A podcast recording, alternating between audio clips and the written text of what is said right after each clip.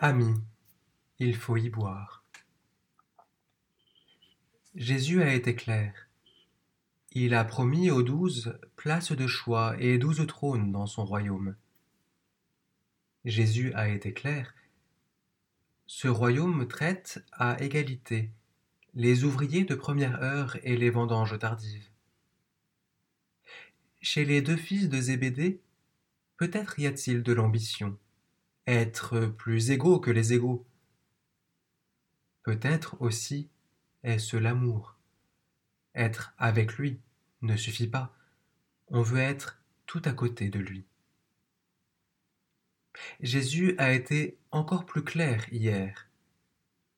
Le royaume, au troisième jour, va se relever après une bien amère coupe. Avant de songer à siéger à mes côtés, amis, il faudra boire. Nous le pouvons, qu'ils disent, promettant plus qu'ils ne pourront tenir. Jésus le sait et leur a déjà pardonné. Nous le pouvons, qu'ils croient. Ils ne savent pas bien encore. Ce vin n'est pas doux. C'est un vin de vertige et coupe de vinaigre. Jésus est pourtant clair. Vous y boirez. Nous y boirons, nous le croyons, puisqu'à chacun cette coupe est tendue. Nous y boirons, et c'est notre espérance, puisqu'on passe dans le royaume par la croix.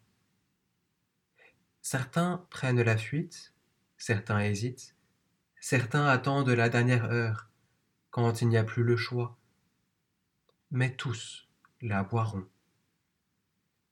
Plaise au Seigneur que nous sachions humblement prendre la coupe, amoureusement tremper nos lèvres.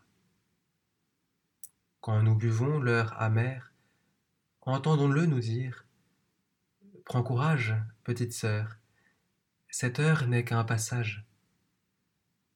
Et puis, n'oublions pas que notre place soit à sa droite ou à sa gauche, notre siège un trône ou un strapontin, nous boirons à ses côtés le vin plus doux des éternelles noces.